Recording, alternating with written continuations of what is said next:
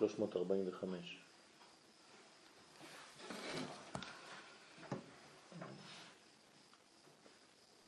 שמונה שורות לפני הסוף.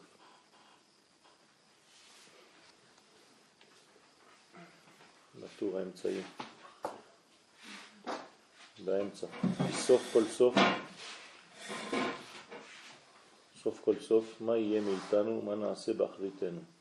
זה שמדבר ירמיה ברוח הקודש, כאילו כל אחד מישראל אומר על עצמו, שמתחיל להרגיש כאב אבונותיו שגרמו החורבן ועיכוב הבניין ועריכת הגלות.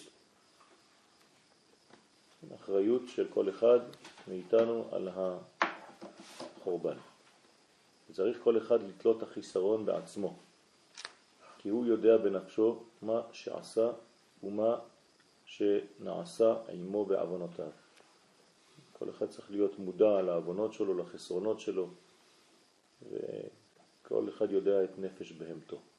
ועל זה ידבו כל הדבים. צריך כל אחד שרוצה לרחם על עצמו לומר במר נפשו, אני הגבר ראה עני.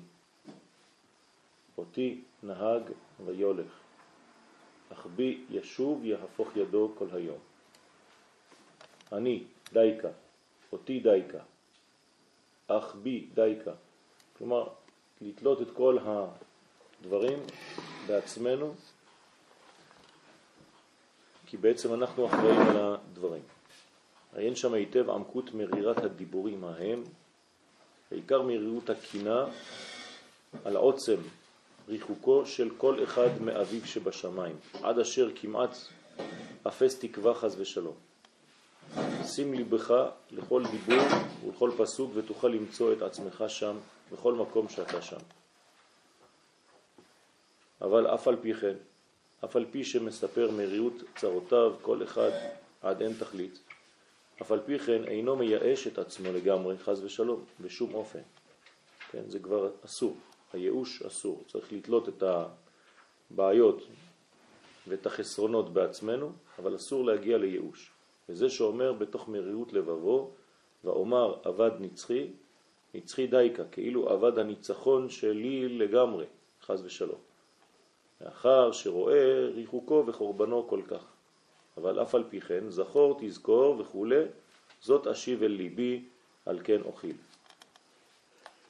מהיינו כנ"ל שעל ידי הקינות והבכיות על גודל חורבנו, על ידי זה השם יתברך מרחם עליו ומכניע הרע עין, עד שנמשך עליו זיכרון בחינת זכור, תזכור ותשוח עליי נפשי. מה? כתוב פה למעלה, אך בי ישוב יהפוך ידו. כן. כלומר, הכל תלוי בי, בגלל, בגלל העוונות שלנו. ידו של מי? הקדוש ברוך הוא. אה, זהו. היה ברור. חשבתי ש... כאילו, דווקא האדם, לא הקדוש לא, לא. האדם צריך... אה, האדם גורם לזה ש- שחז ושלום, אה, במקום שהיד הימנית תפעל, היד השמאלית שזה זהו. מידת הדין. אז יש פה דימוי מאוד יפה, כי כאילו, הקדוש ברוך הוא אומר, אה, אתה עשית כאילו... זה לא הקדוש. ברוך הוא מדבר פה, זה האדם. האדם, האדם אומר על עצמו, בגללי היה החורבן. זה נכון. אז כאן ברור לי. אבל אה, שמי מי יהפוך ידו? הקדוש ברוך הוא אמר לי. לא. אך בי, בגללי, ישוב יהפוך ידו כל היום. בגלל, בגלל העוונות שלי, נכון. הקדוש ברוך הוא הופך את ידו. אה, הבנתי. בסדר? אוקיי, תודה. אז אה, אני רוצה לשאול לגבי ירושלים. כן. כי לי לראות ביחזקאל שכאילו אה, יש שם איזשהו קטע של ירושלים היא כמו אישה שמתנהגת ובעצם השם מעניש אותה. אז מה, איזה עוונות של ירושלים? ירושלים זה עם ישראל, זה לא עיר. כל פעם שהכתוב מדבר על ירושלים, הוא מדבר על בני ישראל. לבני ישראל יש כמה שמות, אחד מהם זה ירושלים. בסדר? כמו שהקדוש ברוך הוא אומר על ירושלים, כן? זכרתי לך חסד נעורייך, לכתך אחריי במדבר. לך אמור באוזני ירושלים. מה זה באוזני ירושלים? באוזני עם ישראל הנקראים ירושלים. אנחנו נקראים ירושלים. שגם שם יש ירושלים בירושלים. נכון, זה אותו דבר. אנחנו, זה אנחנו, זה עם ישראל. בנות ירושלים וכו' וכו', תמיד זה עם ישראל. כמו שפרש רש"י שם, ידעתי כי יש לך לזכור, אבל תשוח עליי נפשי עד שתזכור. כמו כן הוא אצל האדם בעצמו שצריכים להסתכל על הזיכרון הזה בכל יום, כי סוף כל סוף בוודאי נזכה לזיכרון הזה בחסדיו המרובים. כמו שאמר שם, זאת אשיב אל ליבי, על כן אוכיל. כלומר, יש לנו תוחלת, יש לנו אפשרות לשנות את הדברים. חסדי השם, כי לא תמנו, כי לא חלו רחמיו. כן, בגלל, בזכות חסדי השם לא תמנו, לא נגמרנו. כן, כי לא חלו רחמיו בגלל שהקדוש ברוך הוא ממשיך לרחם עלינו למרות השטויות שאנחנו עושים. תמיד הוא משאיר איזה נצר. כן, חדשים לבקרים. דהיינו שחסדיו יתברך אינם תמים ואינם קלים לעולם. ועל ידי זה חדשים לבקרים, לבקרים רבה אמונתך, שהוא בחינת מה שהשם יתברך מחדש בטובו בכל יום תמיד מעשה בראשית. מצמצם את עצמו בכל יום מאין סוף עד אין תכלית לרמז רמזים לכל אחד שיזכיר את עצמו בתכלית הנצחי לשוב אליו, שזה עיקר בחינת חדשים לבקרים וכו'. שנאמר על התחדשות המוחין בכל יום אצל כל אחד מישראל כידוע בכתבים. כלומר אנחנו מתחדשים כל בוקר מחדש ולכן יש בעצם דף חדש שנפתר, שנפתח והקדוש ברוך הוא מאמין בנו ביום החדש. אגב, זה מסתדר לי גם עם המשפט שאנחנו אומרים, אם אשכח ירושלים תשכח ימיני. כן. הוא שוכח רק את היד, כמו שאמרנו עליהם מעלה. אבל את הגוף לא, משאיר גוף, הוא משאיר משהו, משאיר. כי עיקר התחדשות המוחין בכל יום שהם בחינת תפילין, תפילין זה מוחין דאימה, תפילין של רש"י, כן? רבנו תם זה מוחין דאבא. אז התחדשות המוחין בכל יום. דרך התפילין אנחנו מחדשים ומכניסים לעצמנו מוחין, והם בחינת הרמזים. כלומר, כשאתה מניח תפילין, אתה בעצם גורם לעצמך פתח כדי להבין את הרמזים שהקדוש ברוך הוא שולח לך ולהתחדש. כי עיקר המוח והדעת הוא הזיכרון, לזכור בעלמא דעתה ולשוב אליו. כן, אז גם תפילין של רש"י שזה בינה זה כבר עולם הבא. אז ברגע שאנחנו מניחים על עצמנו תפילין, אנחנו כבר מתקשרים לעולם הבא. קושרים את עצמנו לעולם הבא. כי רק זה עיקר הדעת כמובן בדברנו כמה פעמים. כלומר, לזכור את הבחינה של העולם הבא, זה מה שהיה הנושא המרכזי של הקטע הזה. כמו שמסיימים בהפטרת תשעה באב, אל יתהלל חכם בחוכמתו, כן? כי אם בזאת יתהלל המתהלל השכל וידוע אותי נאום השם. על זה אפשר אה, להתהלל, כלומר רק על דעת. נמצא שעיקר נחמתו הוא מה שהוא מצפה עדיין לחסדי השם, שאינם קלים ואינה, והם מתחדשים בכל יום. שעל ידי זה עדיין נזכה שיגיע אליו דעת אמיתי, עד שיזכיר את עצמו היטב בעולם הבא וישוב אליו, כי זה עיקר תקוותנו ונחמתנו. כלומר, מה זה תקווה? אם היינו צריכים לתת לתקווה ספירה, בינה. בינה זה התקווה. זאת אומרת, עולם הבא. אז, התפילין שאנחנו מניחים של רש"י זה תקווה. כן. כן. כן. היא תקווה למה? לבניית בית המקדש. לא, לא, תקווה בכלל, תקווה ש, ש, שהקדוש ברוך הוא לא שוכח אותנו, ושאנחנו זוכרים תמיד את הבחינה שנקראת עולם הבא. כשאנחנו קשורים לבחינה הזאת, כי משם באנו, נכון? מעבר לנהר. זה מזכיר קצת את הציפייה לישועה. נכון, זה כמו הציפייה לישועה. אז התקווה היא בעצם ציפייה לישועה, והישועה היא בבינה. נכון? כל פעם שאנחנו מדברים על גאולה, אז זה, זה צד שמאל, גבורה ובינה. הגאולה זה בינה ומעלה, והגאולה עצמה, האקט של הגאולה זה גבורה. אנחנו נגאלים בגבורה ומקבלים על ידי זה את הבינה ואת המדרגות העליונות ממנה.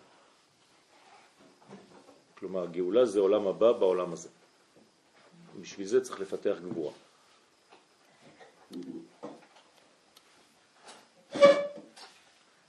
ד' ועיקר תשעה באב נמשך על ידי שנגע סמ"ם בכף ירך יעקב.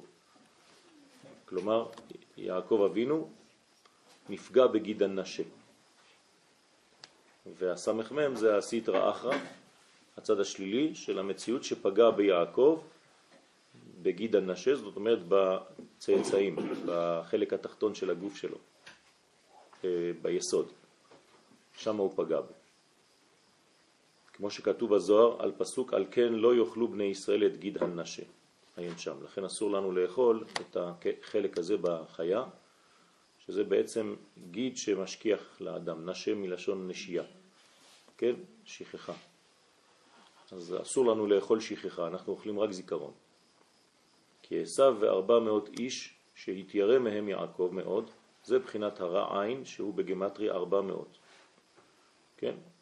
רע עין זה ארבע מאות כמו ארבע מאות איש שהיו עם עשיו שהם כל כוחות הטומאה. כמו שמבואר במקום אחר.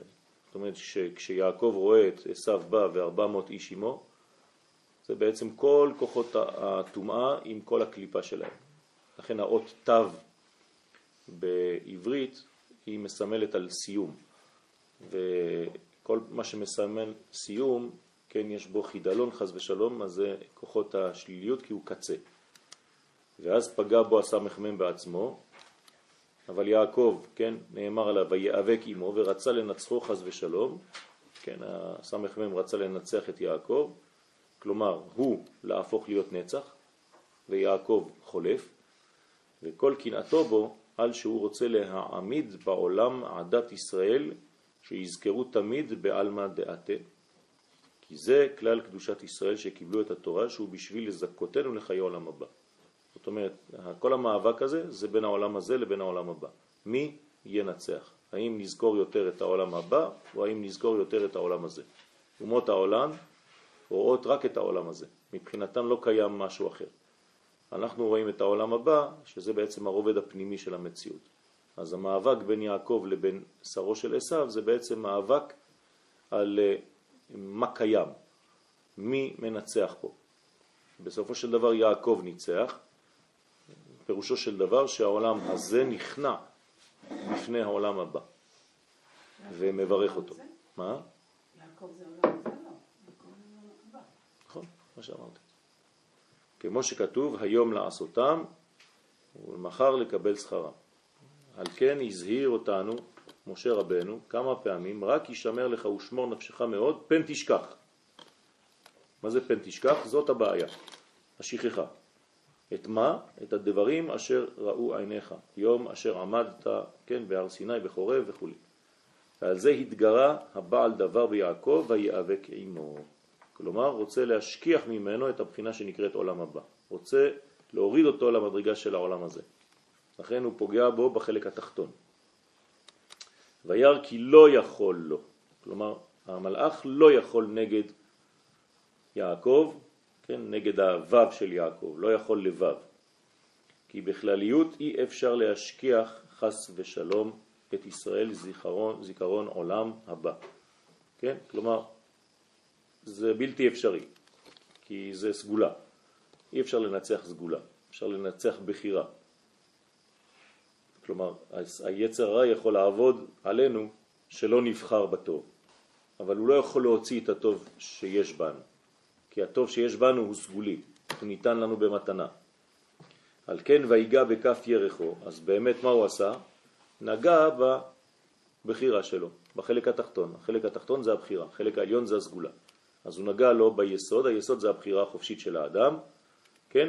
שזה בעצם נצח והוד, יסוד, שלוש הספירות התחתונות, המשולש התחתון, שם הוא פגע בו, בחינת אדום רגלי. כלומר, מה אני עושה עם כל הסגולה שלי? האם אני מיישם אותה, האם אני מפתח אותה, או שאני חז ושלום חוסם את אותה סגולה. שם המלאך פוגע. אני מזכיר ואומר שהמאבק הזה לא נעשה פעם אחת בהיסטוריה, זה לא חד פעמי, הוא, עכשיו. זה כל רגע.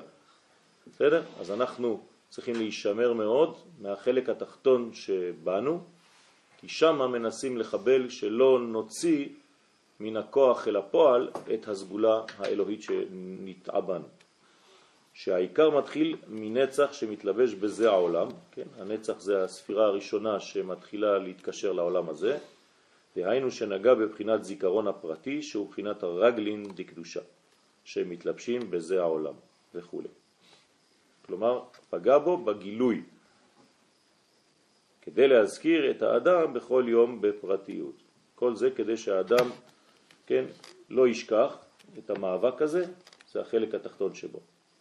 אפשר לומר שזה האישה. מה? איך אתה יכול להגיד, תראה, אתה אומר לנו פה משהו, שבאמת יש לנו מאבק כל הזמן בין העולם הזה לעולם הבא.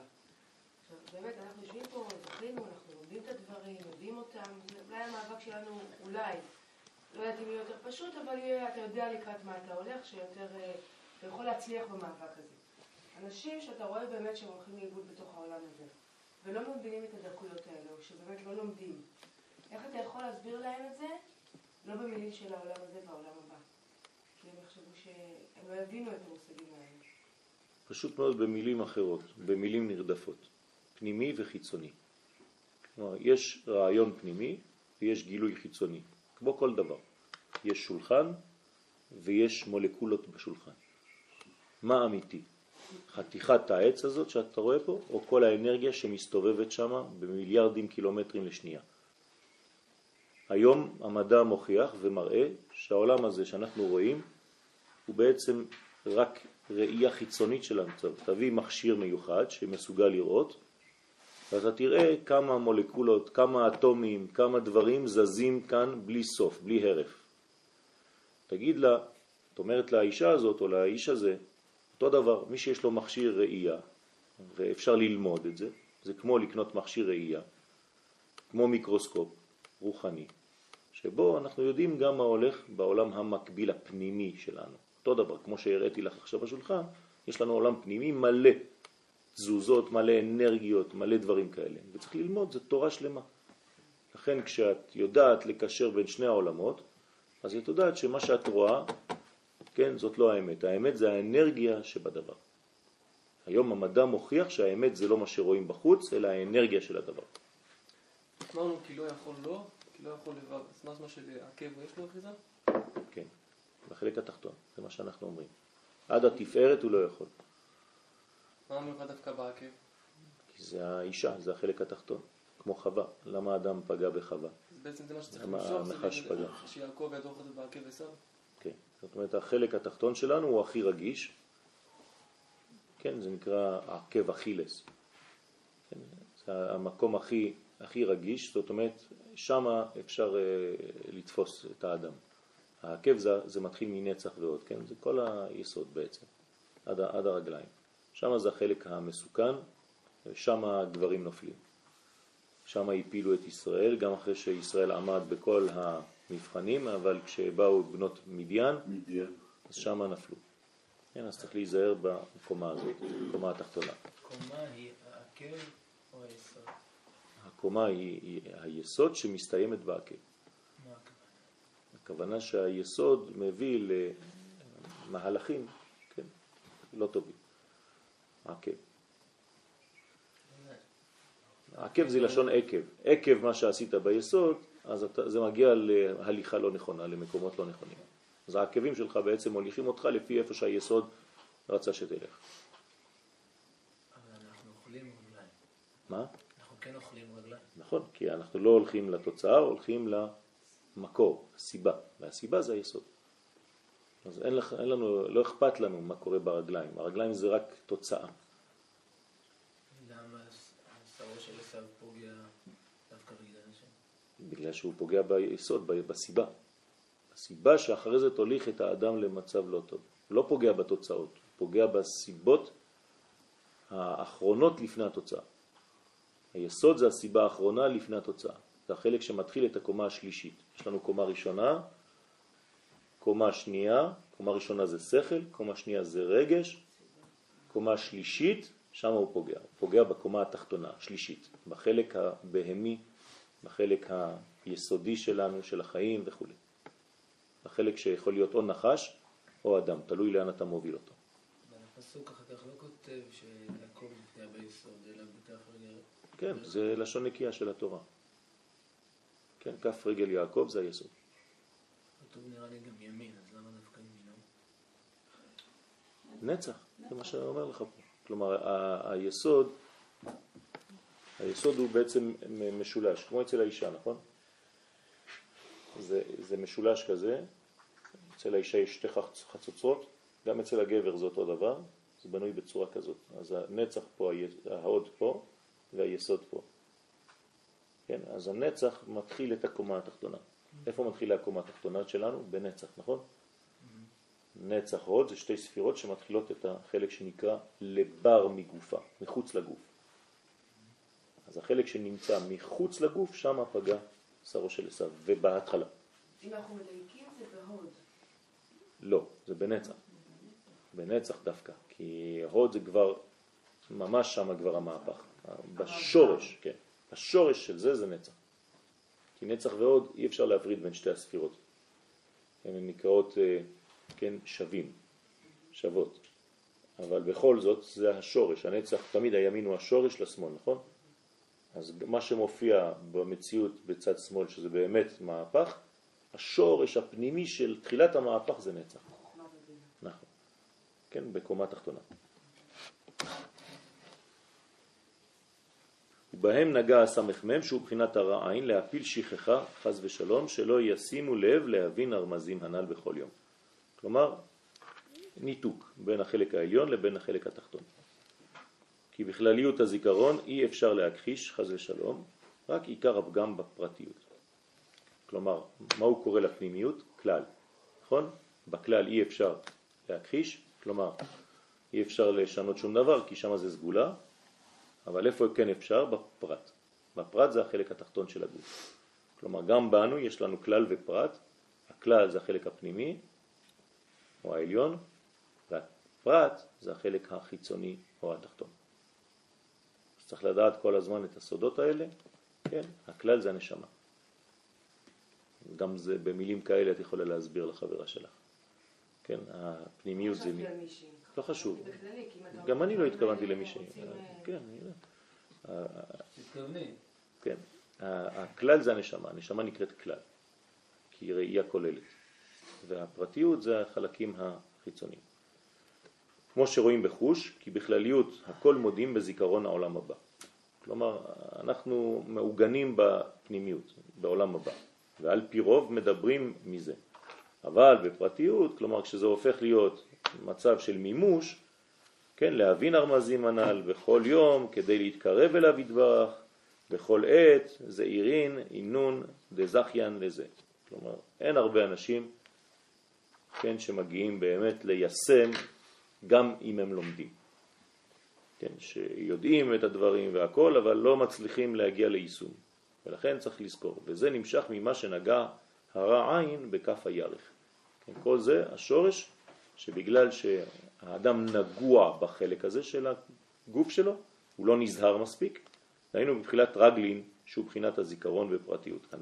זה איזשהו הקשר של פגם של האדם הראשון לסיפור הזה? תמיד. הוא ישופך ראש ות"ת ישופנו עקב, הכוונה היא ליסוד. כאילו הרע עין נוצר או... כן, כן, כן. זה, זה הנחש. במה התקנה הנחש? בחלק התחתון, נכון? כתוב בזיווג. כשאדם וחווה היו ביחד, הנחש הסתכל וקינה. קלקול בראייה. מתחיל בראייה, נכון. אבל באמת, על ידי שנפגם הזיכרון בפרטיות, נפגם גם בכלליות ממילא. כלומר, אין פגם בכלליות, אלא גם בגילוי של הכלליות. זה מה שצריך להבין. כי אי אפשר לקלקל סגולה, אי אפשר לקלקל נשמה. אפשר לקלקל גילוי של נשמה. כלומר, שמים עליה מסך.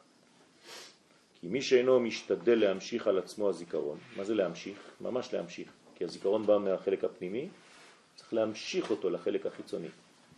אז מי שלא עושה את זה בפרטיות, כלומר מהכלל אל הפרט, מהנשמה לגוף, בכל יום, על ידי זה, על פי רוב, שוכח גם הזיכרון בכלליות. כלומר, כל יום צריך לעשות המשכה, כן, של, של, של, של כמה דקות, כמה שניות, להמשיך את הנשמה לגוף. איך עושים את זה? פשוט מחשבה. מחשבה. אני מכוון עכשיו שהחלק הפנימי שלי, שהוא חלק אלוהי, יתפשט על כל חלקי הגוף החיצוניים שלי. אין סיכוי. גם כשאנחנו מה? לומדים את זה פה. חס ושלום. לא, גם כשאנחנו לא, לומדים את זה פה, חושבת גדולה מהגוף פי. כמה. אז מה? אז הנשמה מתפשטת מה שהיא יכולה. אנחנו יושבים פה עכשיו. שעה, לומדים אנחנו מושכים. נכון, נכון, אבל צריך לעשות את זה באופן מודע, כן? לדעת איך פועלים, הוא שאל אותי איך עושים את זה, אז אני עונה בפשטות, לכוון ולבקש שהרובד הפנימי הכללי, שהוא אלוהי שבי, שזה הנשמה, יתפשט בחלקים הפרטיים, שהוא בעצם החלק הירוד. עד כדי כך שכל פרט. החיצוני, לא. התחתון, אה, ירוד. ירוד. כל חלק ירוד שלי, כל חלק פרטי שלי, כל חלק נמוך שלי, יהיה מלא באור הכלל של הנשמה. בסדר? אין איבר שלא יהיה מלא מהזרימה של הנשמה. כמו דם שזורם בעורקים ובוורידים ובנימים. אז תשתמשו בדם הזה כדוגמה. מה מוליך הדם? הדם מוליך את הנפש, נכון? כי הדם הוא הנפש. לכן אסור לאכול את הדם, צריך לקבור את הדם, לכסות את הדם. לכן אותו דבר, מי מוליך את כל הנשמה לתוך כל החלקים של הגוף? הדם. הדם מלא בנשמה. בסדר? אז תכוון את עצמך, תראה את עצמך כמו אורגניות אחת, מלאה מלאה סיבים, אתה רואה כמו התמונות האלה, ש... אלה שמרפאים, נכון? יש להם תמונה של גוף האדם עם כל מיני ורידים, כל מיני שרירים, אז תדמיין שהנשמה הפנימית, כן, זורמת בכל החלקים האלה וממלאה את כל הגוף. ראיתי משהו יפה שגל, בגלל עם השמחה, מה? אתה מזרים בעצם את הדם לא יותר. מהר, השמחה. השמחה אדם, עוזרת, אנחנו מזרים את הדם כן. דווקא לרגליים, נכון, זה המקום הכי רחוק על המלכות. נכון. על זה נאמר כי בשמחה תצאו. כלומר היציאה של הנשמה אל תוך הגוף, כמובן שכשאדם שמח זה זורם יותר טוב. אבל ההזרמה הזאת, בתכלס היא יוצאת בחשיבה שלי כשאני חושב, דרך הלב או דרך המוח, או החיבור ביניהם. לא, זה לא, לא משם ולא משם. כל אלה איברים שהם עושים בעצם פעולות של הנשמה. הם רק אתה מדבר פעולות על של הכלל הנשמה. שלך, נכון, כל הכלל שלך. הכלל זה הנשמה. נכון, כל מה שעכשיו אתה אומר, לב, מוח, כל זה, זה איברים. נכון. לב לא עושה כלום. אני יכול להניח לב על השולחן, הוא לא עושה כלום. אלא הנשמה נותנת לו פקודות, זה דבר שקשה להבין מי שלא מבין את העניין הנשמתי, אז הוא ייקח רק אורגניות פיזית, אבל האדם זה לא אורגניות פיזית, יש לו מימד נשמתי עליון, שהוא מעביר את כל האנרגיה שלו דרך כל המדרגות האלה. כמו שהעין שלי לא רואה, הנשמה רואה דרך העין. כמו שהאוזן שלי לא שומעת, אלא הנשמה שומעת דרך האוזן, וכו' וכו'. בסדר? הנשמה רק משתמשת בכלי הזה. אנחנו, זה, זה כלי, זה בובה. כל זה זה בובה, כן, של הנשמה. אבל חייבת הבובה הזאת.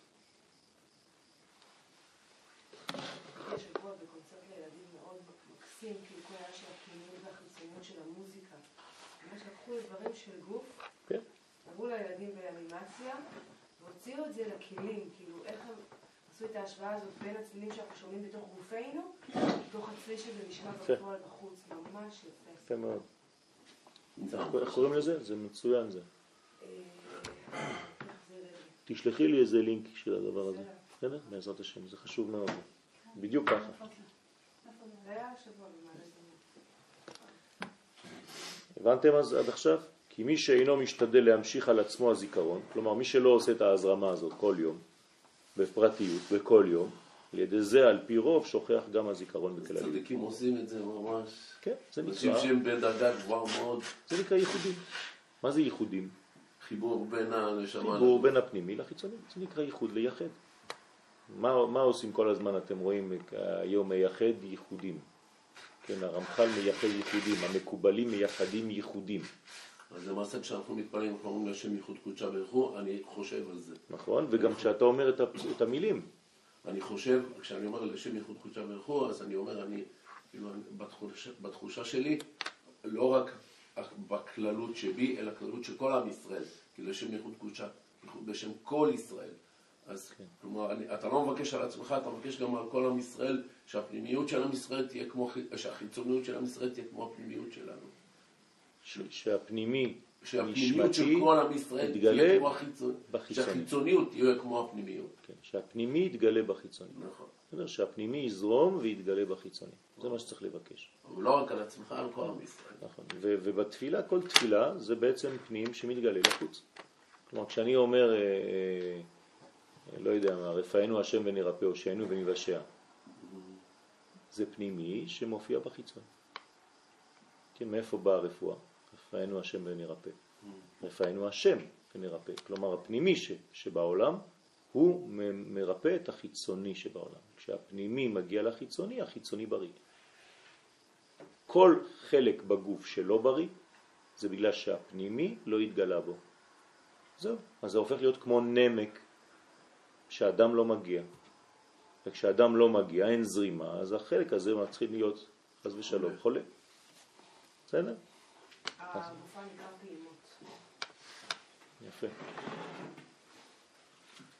לכן צריך להיזהר כל הזמן שהכלליות תזרום בפנימיות. כלומר, גם כשאתה לומד משהו, גם כשאתה לומד נושא, גם כשאתה פותח דף גמרא, גם כשאתה פותח לא חשוב מה, אתה צריך כל הזמן לדעת מה הנושא הכללי ואיך אתה מזרים אותו בכל הפרטים שעכשיו מופיעים בדף. אם לא, אתה תלך לאיבוד ברבי יהושע אמר ורבי אליעזר אמר, וכן, ואתה רק תזכור כן, מי אמר ומה אמר, ואתה לא מבין שזה בעצם הזרמה של פנימי דרך רבי אליעזר, דרך רבי יהושע ודרך וכו'. בסדר? הם רק עורקים. מה זה רק? זה, זה חשוב. כן. כלומר, התנאים, האמוראים, הם עורקים להזרמת הפנימיות כלפי חוץ. עד שזה מגיע להלכה. ההלכה זה האיבר האחרון שהאדם הגיע אליו. ואז האדם יכול להזיז, הוא הולך. זו עבודה ממש קשה. כל- הגמרא נקראת עמלה של תורה, כלומר, העבודה הזאת היא, העבודה היא כל כך... ולחפור ולחפור ולחפור ולא להשאיר ולו סיכוי הכי קטן ש- שמא מישהו לא חשב וזה ויבוא, זה ממש עבודה. נכון. זה, זה נסיעה. נסיעה, נסיעה פנימית, כן? סוכנות נסיעות פנימית שמביאה מהפנים כלפי חוץ, כן? צינטור. סוכנות נסיעות, צינטור. טוב. ואינו משים אל ליבו תכליתו הנצחי, אז האדם צריך להיזהר לא לשכוח את זה. והתיקון על ידי ויזרח לו השמש. כן? מה זה והתיקון? התיקון של כל מה שאמרנו עכשיו, זה חשוב מאוד, זה על ידי ויזרח לו השמש. ככה זה כתוב בפסוק, נכון? מה זה ויזרח לו השמש? כן, כשהוא שכח, בהתחלה היה חשש שישכח את השורש הפנימי, ובסוף, כן, ויזרח לו השמש, זאת אומרת שהוא הוא מנצח, זאת אומרת הוא מפעיל את הכוח הפנימי שלו, שנקרא שמש, שמתחיל להאיר על כל חלקי גופו. זה נאמר על כל עם ישראל. כן, אבל שמה שלא זה יעקב. השמש לא זכה השמש. נכון, זה על רבי יהודה הנשיא נאמר. אז זה מה כן. שקורה עד עלות השחר. נכון, נאבק איתו על עלות השחר. נכון. זה אותו... זה אותו, זה אותו סוגיה, כן? אנחנו מדברים על המאבק של יעקב עם שרו של כן, עשיו. כן. לכן, מה זה השמש? כאן זה ביטוי לאמת, נכון? כי זה ש... כמו בהיר כשמש, ברור כשמש בצהריים. זאת אומרת, אתה לא יכול, אין, אין לך כבר ספק. השמש מורידה, מסירה את הספקות. בלילה יש ספקות. אני רואה מישהו מ-30 מטר, אני לא יודע מי זה בדיוק. כן? בבוקר אין לי ספק. אז זה נקרא ויזרח לו השמש. זה גם מאוד אופטימי. כן, זה, זה, זה הבניין יש לך שלו. מאבק עד עלות השחר. כן, שם אין, אין כבר אה, מאבק. כן, הבעיה של עם ישראל זה באמצע. בחינת אמת. אז שמה זה האמת, שמש זה אמת. בחינת עולם הבא, אותו דבר נקרא שמש, כמו שכתוב, וזרחה לכם יראה שמי שמש צדקה ומרפא בכנפיה וכו' וכו'. לא בכדי אנחנו אומרים אמונה כל זאת, ובבוקר אנחנו אומרים ויציב ונכון. נכון. זה ו- אותו משקל. נכון. ועתיד הקדוש ברוך הוא להוציא חמה מנרתיקה. מה זה אומר? שהכלל יתגלה בסופו של דבר, הוא יצא מהנרתיק שלו. כלומר, כשתשקע השמש פיזית, יהיו לי הרבה דברים ברורים, כמו שלפני כן לא היה ברור. נכון. כלומר, גם במצבים של גלות אתה תראה באופן ברור. כלומר, אתה תראה את העולם הבא בתוך העולם הזה. בסדר? מבחינת והיה אור הלבנה כאור החמה. זאת אומרת, ברגע שהלבנה שלך, שזה הפרטים, מאיר, מאירים הפרטים האלה, כמו החמה, כמו השמש, אז אתה מסודר. אין הבדל בין המאור הגדול לבין המאור הקטן, כי שניהם גדולים. בהתחלה. נכון? שני המאורות הגדולים, שהתמעטה. ואחרי זה יש את המאור הגדול ואת המאור הקטן, אז קרה משהו באמצע. אבל לעתיד לבוא אנחנו חוזרים להערה הזאת של הפרטים כמו הכלל. הכלל והפרטים כבר אין הפרש ביניהם, והביטוי זה שהשמש והירח אין הפרש ביניהם. גם הלבנה הופכת להיות מאירה כמו החמה. והיה אור הלבנה כאור החמה. ואור החמה הוא בעצמו, תגיד אז מה, אז נגמר. אז הנשמה הפכה להיות כמו הגוף, הגוף הפך להיות כמו הנשמה. לא, גם הנשמה מתגדלת. כלומר, לעתיד לבוא, כשנהיה מלאים כמו נשמה, הנשמה בעצמה תהפוך להיות עוד יותר גבוהה. פי שבע. נכון. שבעתיים. כן, שבע כפול שבע, כלומר 49. פעמים יותר גדולה. אז איפה זה, זה לגבי העצמות, העצמות היבשות? זה משהו אחר. העצמות היבשות זה תחיית המתים של יחזקאל בעניין של אה, עם ישראל שחוזר לארצו. כן? הנשמות, העצמות האלה, בית ישראל המה, אשר אמרו, יבשו עצמותינו, אבדה תקוותנו, כן? אנשים שאין להם תקווה וזה, כל זה זה חזון העצמות היבשות. הגלות נקראת עצמות יבשות. כשהעם ישראל חוזר לארצו, זה בעצם תחיית המתים. זה עוד שיעור גדול מאוד של אה, ציון לוקשי ביום שבת, אה, כשהרב אה, לא היה, היה בחוץ לארץ בארצות הברית, אז הוא נתן סדרה שלמה של שיעורים על ספר יחזקאל, יפה. ממש גדול, הוא רציני מאוד בקטע הזה. כן. מתי כולנו נגיע. כל עם ישראל למצב הזה? אנחנו מגיעים למצב הזה. אנחנו כבר ב- בתוך המצב, בתוך, בתוך התהליך עמוק מאוד. אז שכל עם ישראל יגיע למצב הזה, צריך להיות פה אור גדול מאוד. יש אור כבר, אור גדול מאוד כבר, מתחיל להאיר, אנחנו פשוט לא, זה כמו ברפואה, לפעמים את עושה טיפול פנימי, פסיכולוגי, שכבר תיקן לך את הבעיה. הבעיה זה ש, שכשאת קמה מהטיפול ועדיין לא מאמינה שהטיפול פעל. כלומר, זה עוד לא הגיע לתודעה שלך. למרות שאת בריאה מבפנים, הגוף החיצוני לא מעכל ולא מקבל כאילו, לא יכול להיות. זה יותר מדי פשוט. אין דבר כזה. אני סובל כבר 30 שנה, אתה רוצה להגיד לי שעל ידי נגמר הסיפור? כן, זאת הבעיה. אנחנו חושבים שאם זה לא דבר מסובך, זה לא עובד. וזה לא נכון. יש אנשים שיודעים לטפל ולרפא אותך מבפנים כבר, אתה כבר ברפואה, אבל החיצוני שלך עדיין לא אכל את זה, לא עיכל את זה. אז מה צריך לעשות עכשיו? לומר לשכל החיצוני, אתה כבר בריא, תפסיק לחשוב שאתה חולה. זה כבר רק בדמיון שלך. וזה שלב אחר, אחרי הרפואה, שאנשים לא מאמינים שהם כבר בריאים. קשה להם לעכל את זה. מכמה סיבות, כן? כי התרגלו להיות מסכנים, התרגלו לחולי, התרגלו שמטפלים בהם, אז הם לא רוצים, אם אני בריא עכשיו, אף אחד לא ישים לב אליי. כולם שמו לב אליי כשהייתי חולה. אז עדיף אולי להיות חולה. כן, יש הרבה מנגנונים פנימיים. כשהייתם ילדים לא רציתם אה, שיהיה לכם גבס פעם? נכון? למה? כל ילד קטן רוצה שיהיה לו גבס, כי הוא ראה אצל חבר שלו איזה גבס, אז הוא אומר, גם אני רוצה. כולם כתבו לו, כולם עשו לו. מאיפה אני יודע מה אני ממציא דברים? אני לא מכיר אתכם, נכון? אבל כולם זה אותו דבר. למה? כי פתאום כולם מטפלים בך, כולם אומרים וואי, ואימא נחמדה יותר, ומכינים לך איזה קפה עם עוגיות ותה, ו- והחברים באים ורושמים לך על הגבס כל מיני זה, אז אתה אומר וואלה, כולם מטפלים בו, בן אדם הזה.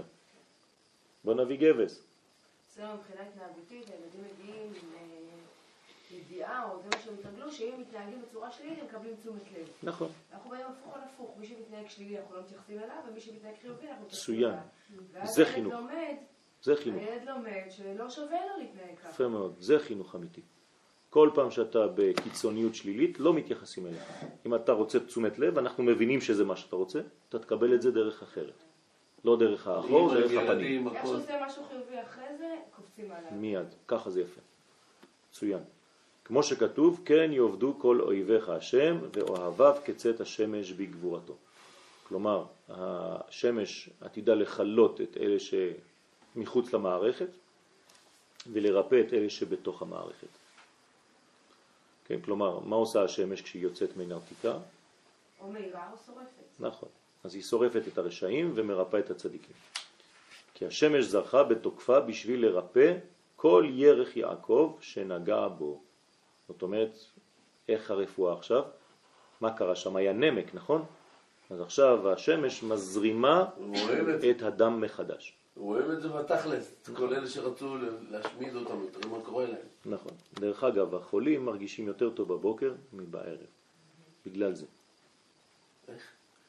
אם תלך לבית חולים, כן. כל החולים מרגישים יותר טוב בבקרים כן. מאשר בערב. חום בדרך כלל זה עולה בערב. נכון. תמיד זה בבוקר. כן, הבוקר זה יורד.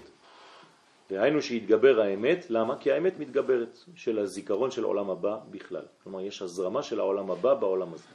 כן, מה יש בלילה? ניתוק, נכון? בין העולמות. אז כשיש ניתוק בין העולמות, אז יש בעיה, זה כמו מוות. לכן השינה זה כמו מוות. האדם שקם משינה זה תחיית המתים. מה? הנשמה עולה, מתנתקת מהעולם הגופני, הגוף ישן, למה את לא מתפקדת בלילה? אם אני פותח לך את העיניים באמצע שינה, ואני מדבר אלייך, ואני אומר לך, מור יקרה, מה שלומך? את לא שומעת אותי. למה? את לא פה? את פה. כי הנשמה לא נמצאת, אז אין מי שישמע אותי. ומה זה בין העולמות? העולם הפנימי והעולם החיצוני. העולם הפנימי זה הנשמה שהיא עולה בלילה, והעולם החיצוני זה הגוף שנמצא, כן, מונח על המיטה. כמעט לא מתפקד. איך הגוף עובד? הגוף עובד במינימום הויטלי שלו, כלומר הנפש. אמרנו שבלי הנשמה... נכון, אז לכן בלי הנשמה, אני חוזר ואומר. נכון, לכן נשאר רק הנפש. הנשמה מחולקת לחמישה הרוח חלקים. והחפץ, כן. והחיה. לא, לא, לא, לא, לא, לא. מכל, מרוח ומעלה הכל עולה. מה אתה אומר בלילה? בידך הפקיד רוחי. רוחי. כלומר, רוח, נשמה, חיה, יחידה, הכל הלך. מה נשאר? הנפש. כלומר, כמו הבלה דגרמה בעצמות, מינימום, אבל עם זה אתה לא יכול לתפקד באמת. אז הכל במנוחה. גם הקצב של הלב אחר, הכל משתנה. ועובדה שאני יכול. לשבת ליד המתחל שלך ולדבר איתך, ואתה לא תשמע אותי, אני אתן לך אפילו לטעום דברים, אתה תעשה ככה. אבל בחלום שלך אתה עכשיו אוכל אה, קוסקוס, ואתה תחשוב שזה זה משהו אחר בכלל, אני, אני אספר לך סיפור, לא תשמע כלום, אני... מה, מה איפה אתה?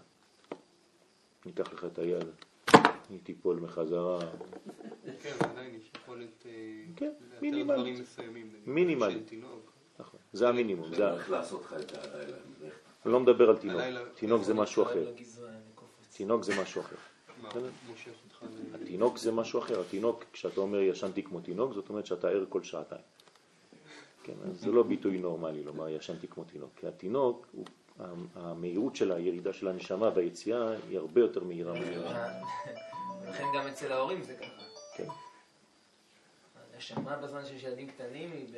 כן. יכולים למרות, למרות ש. שכשאימא לפעמים אה, מניקה את התינוק שלה, היא בעצמה ככה מסכנה חצי מתה, כן, והתינוק אה, הוא בכל החיות שלו. כן, אה, שואל את כל מה שלי כולם חרשים מלווים, 90 אחוז מהם, ממש חרשים מלווים. וכשהיא ילדה פעם פעם ראשונה, אמרתי לעצמי, ריבונו של עולם, איך היא תתעורר? איך היא תתעורר? ביום הראשון, אז היא קנתה מראש, קנו לה איזה כן. זמזם כזה, שאיך שהתינוק כזה, אז הוא מעיר. כן, למחרת היא כבר לא השתמשה בזה. כן. רחל. כן, נכון. טוב, ועל ידי זה יש שמונה מתרפא, ילדים. לעולם, ברוך השם. שיהיו בריאים, כן. ועל ידי זה מתרפא מצליעתו גם בפרט. כלומר, האדם צולע, כן, והוא צולע על יריחו. ובסוף כתוב ויבוא יעקב שלם. כלומר, הוא כבר לא צולע, אז מה קרה לו באמצע? זרחה לו השמש. אז האדם שבעצם מזריח על עצמו את השמש, הוא כבר לא צולע בחיים שלו. לצלוע זה לא להיות בוודאות. לצלוע זה כן לא, כן לא, כן לא, כן, אה, ולא לצלוע זה כן כן. כי זה רואים בחוש שעיקר התגרות הרע, העין, שהוא בכלל כל החולקים והמתנגדים על האמת. כלומר, איך אפשר למצוא את הרע עין במציאות? זה כל מי שחולק על האמת. כלומר, אתה מדבר את מה שאתה מדבר עם אנשים, יתחילו לזלזל בך, כן? תנסה להעביר להם את הדבר הזה, יתחילו לזלזל בך, זה נקרא רע עין.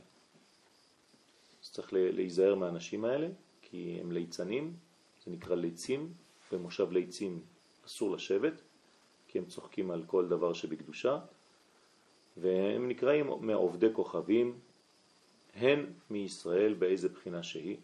עיקר התגרותם הוא על בחינת הזיכרון בפרטיות. כלומר, מה שקשה אצל האנשים האלה זה להעביר את הפנימי לחוץ.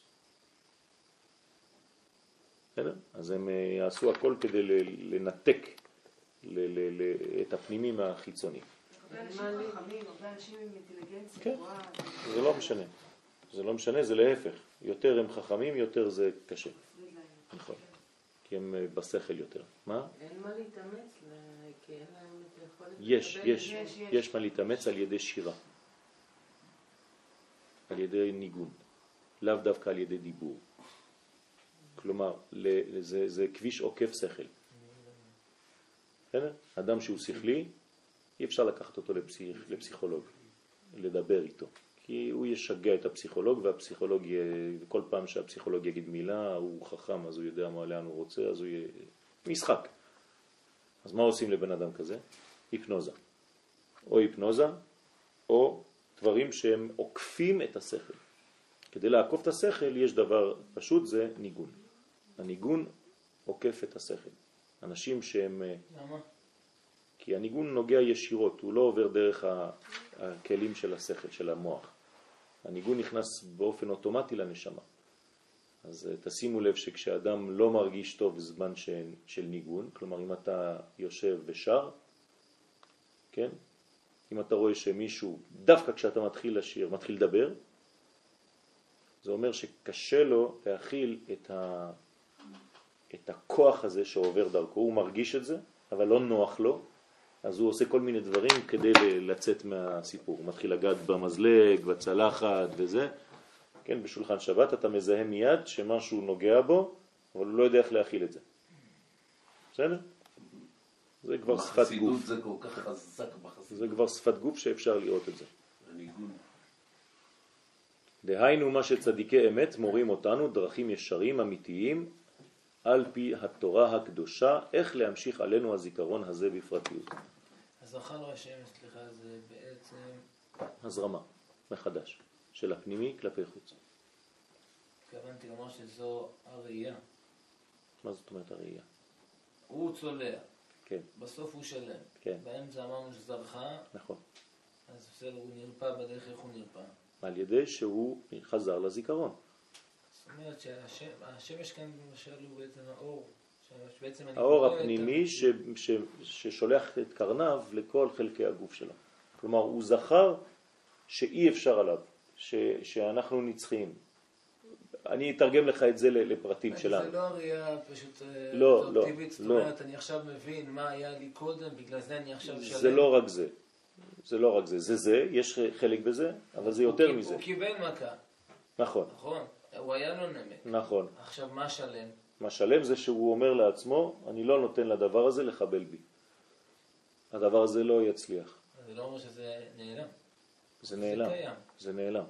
ברגע שאתה או קובע משהו בפנימיות שלך, גם הכאב החיצוני נעלם.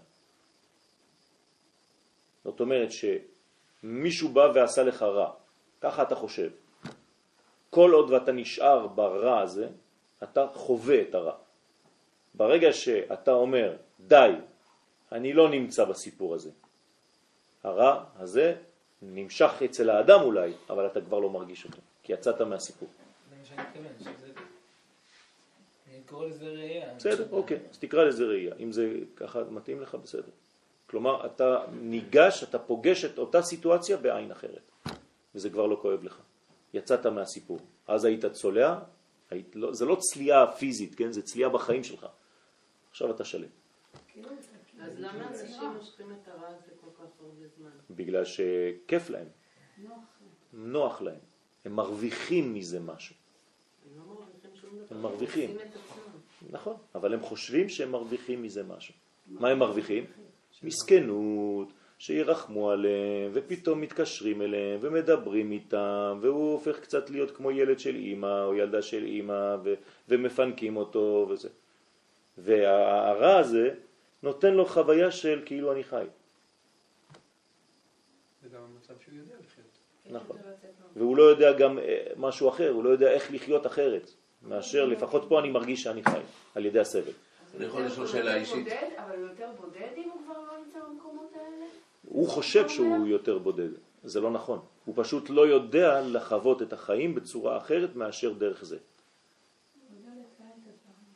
בסדר? יש אנשים שהם חייבים להיות מסכנים. כל היום הם יגידו, אף אחד לא התקשר אליי, אף אחד לא דיבר איתי. כן? אבל זה הקשר שלו עם הסביבה. כן? הוא מרגיש שהוא חי ככה, כי הוא בוכה קצת. כן, מה רצית להגיד שאול?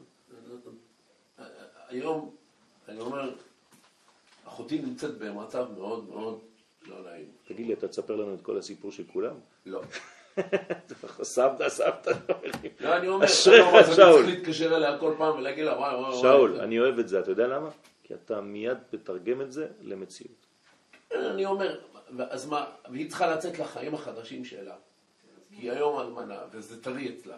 אז כן לדבר איתה, כן. או לא לדבר איתה? תלוי, לא, יפה. זאת שאלה נכונה, תלוי בזמן. וכולם אבל עושים את זה. לא, תלוי בזמן. או, צריך להיזהר, לדעת אם היא מוכנה נפשית לזה או לא. אם אתה מרגיש שזה הזמן וצריך להרגיש את זה, בשביל זה צריך להיות מאוד מאוד דק, אז אתה נכנס. בשביל זה צריך שתרגיש שהיא כבר נפתחת, שהיא דורשת משהו, מוכנה לקבל. מוכנה לקבל. בסדר? אז תחכה לרגע הנכון ואז תיכנס. ואתה יודע לעשות את זה, יש לך את, ה... לא, הבעיה זה לא אני. את העטיפות. הבעיה זה שאר המשפחה. לפעמים אני מרגיש, אבל אני לא רוצה שהיא תהיה מסכנה, אני רוצה שהיא תקום מה... זה לא מה שאתה רוצה, זה מה שהיא תרצה. אני יודע שאתה רוצה, כי אתה אוהב אותה, אבל היא צריכה לרצות, אני צריך לזהות את זה. אתה מבין? או שתיתן לה דיסק של שיעור שמדבר על זה. יאללה, איפה הדיסק? אבל הבעיה זה שאמרת אחותי וזה, אז היא תרגיש שכאילו יש פה.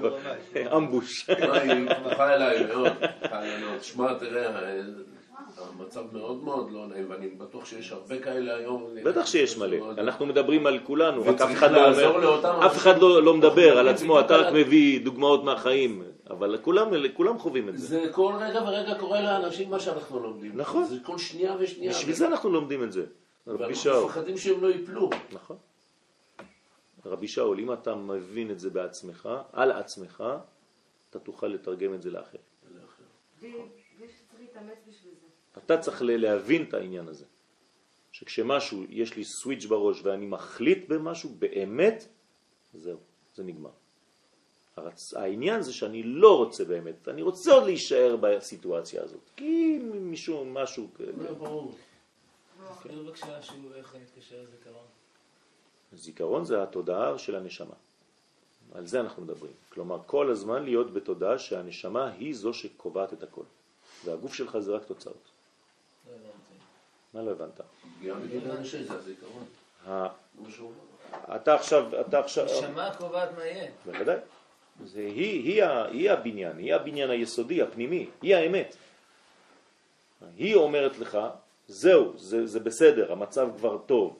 אתה פשוט קשה לתרגם לך את זה לגוף. אז זה נקרא לחזור לזיכרון של הנשמה ולהזרים אותה לכל הגוף. זה נקרא לחזור לזיכרון. לדעת שהנשמה היא זו שעושה כל דבר, שאתה כל הזמן קשור לעולם הבא, שזה הנשמה שלך. ובעולם הבא אין סבל, אין נזקים, אין שום דבר. הכל טוב. אז תזרים את כל הטוב הזה כלפי חוץ, אל האיברים שבגוף שלך, אל החיים, אל המחשבה, אל הראייה, אל השמיעה ואל הכל. עד כאן להיום. תודה רבה. אין שיעור. ורפואה שלמה לכולם.